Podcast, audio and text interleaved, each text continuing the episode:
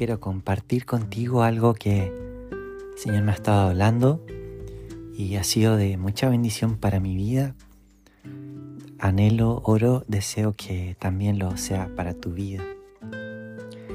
Y tiene relación con una perspectiva de la fe, una faceta de la fe, que es la fe como incertidumbre aunque esto suene una paradoja, pero cuando pensamos en la fe, lo primero que se nos viene a la cabeza es, digamos, una, una convicción de que algo está por suceder, pero hoy día quiero llevarte a un nuevo terreno de la fe que no niega lo que acabo de decir, sino que lo complementa.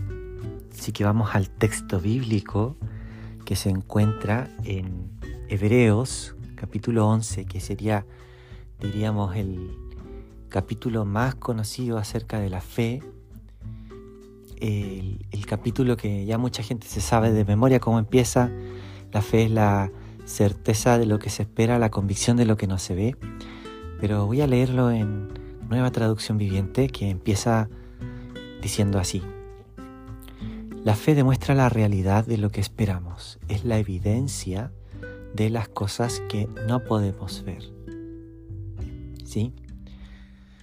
Em, quisiera detenerme en esta frase que dice que es la evidencia de las cosas que no podemos ver. ¿Y cómo se ve esto en la práctica? Más adelante empieza a dar muchos ejemplos de personas que caminaron por la fe y si llegamos al versículo 8 encontramos el ejemplo de Abraham, que dice así, fue por la fe que Abraham obedeció cuando Dios lo llamó para que dejara su tierra y fuera a otra, que él le daría por herencia. Y aquí está la frase más importante, dice, se fue sin saber a dónde iba. Mira qué interesante cómo Dios le hizo una promesa a Abraham y Abraham lo único que hizo fue salir de su tierra. ¿A dónde iba? Ni él sabía. Dice, se fue sin saber a dónde iba. Volvamos al principio, que dice que la fe es la evidencia de las cosas que no podemos ver. Entonces ahí está la incertidumbre. La fe como incertidumbre. O mejor dicho, y explicando esto que acabo de decir, es creer en medio de la incertidumbre en medio de, ahora pensemos en nuestras propias situaciones, en medio de la espera de ese examen que nos hicimos hace una semana, en medio de la espera de una respuesta por la que estamos orando hace mucho tiempo y no sabemos la respuesta, en medio de, y ahora ponle el nombre a tu propia situación, seguro cada uno de nosotros ha pasado o está pasando por alguna situación que podemos decir, realmente no sé cómo va a terminar esto. Y lo mejor que podemos hacer es, la verdad, es mantener esa, esa incertidumbre, pero levantar la fe. Y eso sí es certidumbre. Certidumbre sería confiar en el Señor, aun cuando nosotros no sabemos qué es lo que va a suceder. Y yo no niego que el Señor en ocasiones nos muestre cómo va a suceder esto, cómo va a terminar. Por supuesto que eso puede suceder. Pero sabes que me arriesgo a decir que la mayor parte del tiempo no sabemos lo que va a suceder. Y es ahí en donde Dios nos llama a caminar por fe.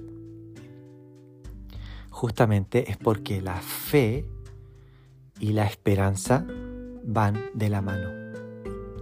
Esto lo encontramos en Romanos capítulo 4. Mira cómo este, este capítulo se complementa bastante bien con Hebreos capítulo 11. Nos habla también del ejemplo de Abraham. Eh, mira, dice, habla, así, dice que, eh, dice que a fin de que la promesa sea firme para toda su descendencia, es por fe, para que sea por gracia. No solamente para la que es de la ley, la descendencia de la ley, sino también para la que es de la, de, la fe, de Abraham, es decir, la descendencia de la fe, el cual es padre de todos nosotros. Está hablando aquí de Abraham como padre de la fe. Y versículo 17 de Romanos 4, que estoy leyendo, dice, como está escrito, te he puesto por padre de muchas gentes delante de Dios, a quien creyó, aquí está la fe, el cual da vida a los muertos y llama las cosas que no son como si fuesen. Y ahora viene el versículo que habla de la esperanza, versículo 18.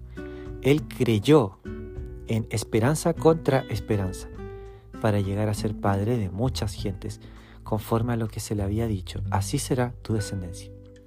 Entonces Abraham tenía la promesa que era tu descendencia va a ser muy numerosa. Esa era su promesa. Y como que Dios le dice, bueno, ahora da este paso, el paso de salir de, tu casa, de tu tierra, de tu parentela. Es decir, Dios no le reveló todo el plan paso a paso. Abraham tenía que seguir caminando por fe y si leemos la historia de Abraham nos vamos a dar cuenta que incluso él también luchó con, em, con temas, por ejemplo, de tratar de proteger a su esposa y mintiendo, o también eh, luchó con que como no llegaba la promesa tuvo un hijo con su sierva y bueno, también tuvo, tuvo luchas Aún así, con todo, se le llama el padre de la fe porque también dio pasos de fe. Y, es por eso que, aun cuando Abraham es el padre de la fe, ahora nosotros vemos a Jesús, que Él es el autor de la fe. Es mucho más allá. Jesús es el autor y consumador de la fe, según nos dice Hebreos capítulo 11. Entonces, ahora retomando el tema de la esperanza, es que Podemos tener fe en medio de la incertidumbre. ¿Por qué? Porque Dios nos da esperanza. Y la esperanza es como esa, ese haz de luz que entra en una habitación que está oscura. Es, es aquello que despierta nuestra fe. La esperanza despierta la fe. Porque la esperanza nos dice, eh, Dios tiene algo, Dios va a hacer algo. Aun cuando yo no lo entienda y no sepa qué es lo que viene, yo creo que Él es fiel. Así que con este devocional, con esta reflexión, yo quiero animarte a que consideres que esa incertidumbre que tienes acerca de los resultados y de cómo va a terminar la situación, lo puedas considerar como una oportunidad de bendición, una oportunidad de despertar tu fe en medio de la esperanza, porque la esperanza es Jesús. Jesús no nos va a dejar tirados. El Señor es fiel, el Señor es fiel, el Señor es bueno, el Señor es bondadoso. Y si el Señor te ha llevado a este lugar, si Él ha sido fiel, Él va a seguir siendo fiel. Así que mi oración es que, que en este día despiertes en tu vida la esperanza, sea despertada la esperanza en tu vida Quizás no sabes cómo vas a terminar a fin de mes, quizás estás complicado con tus finanzas, quizás estás orando por algo que no llega aún, quizás estás en la espera de una respuesta, quizás estás pasando por una crisis familiar. Y sabes qué? La buena noticia es que tenemos promesas y certezas. Una de esas promesas es que, según Jeremías 29:11, es que Dios tiene planes de bien para nuestra vida. Y otra de las certezas que jamás va a cambiar es que Dios es bueno. Y esas, esas verdades ya traen esperanza a nuestra vida. Así que a lo mejor no tenemos que orar, Señor, muéstrame todo el plan, muéstrame todo lo que va a pasar. A lo mejor nuestra oración tiene que ser más bien, Señor, gracias porque no sé lo que va a pasar. Gracias porque Solamente sé que tú me llamas a salir de, mi tierra, de mi parentela, y de ser obediente, y de dar ese paso de fe. Ese paso de fe es confiar en el Señor, que en medio de la incertidumbre Él es Dios, y en el proceso adoramos. Así que hagamos una oración, teniendo, una teniendo un momento de entrega, hacer una oración de entrega y de confianza al Señor. Acompáñame en esta oración. Señor Jesús, te agradezco tanto tu bondad, te agradezco tanto de que eh, tú eh, eres soberano y nada se escapa de tu control y que en este proceso de espera no estoy en espera porque tú estés eh, durmiendo, sino que más bien estoy en la espera porque tú estás despertando la fe en mi vida y yo te digo que sí, que confío en tus promesas.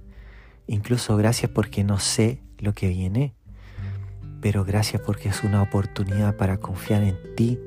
Jesús, tú eres digno de confianza, tú eres digno de mi adoración y arrojo cualquier ídolo que tenga en mi corazón. Si mi confianza la puse en mí mismo, si la puse en cualquier otra cosa que no seas tú, en primer lugar, Señor, eh, vuelvo mi confianza a ti, vuelvo mi vida a ti. Estoy soltando en este momento, en esta hora, el, el constante deseo de querer controlar todo, Señor. No lo controlo todo. Tú sí, Señor, tú sí, tú sabes el futuro y gracias porque mi futuro está en tus manos y en esta hora descanso en el nombre de Jesús de que tú tienes cuidado de mi vida, tú tienes cuidado de mis finanzas, tú tienes cuidado de mi mente, de mi corazón, de mis relaciones y en esta hora en el nombre de Jesús me entrego a ti y descanso en tu completa paz. Gracias Padre, gracias Padre, gracias Espíritu Santo, gracias Jesús. Amén y amén. Gracias por escuchar el episodio de hoy. Eres bendecido en el Señor, ya eres bendecido en Él. Que tengas un hermoso día.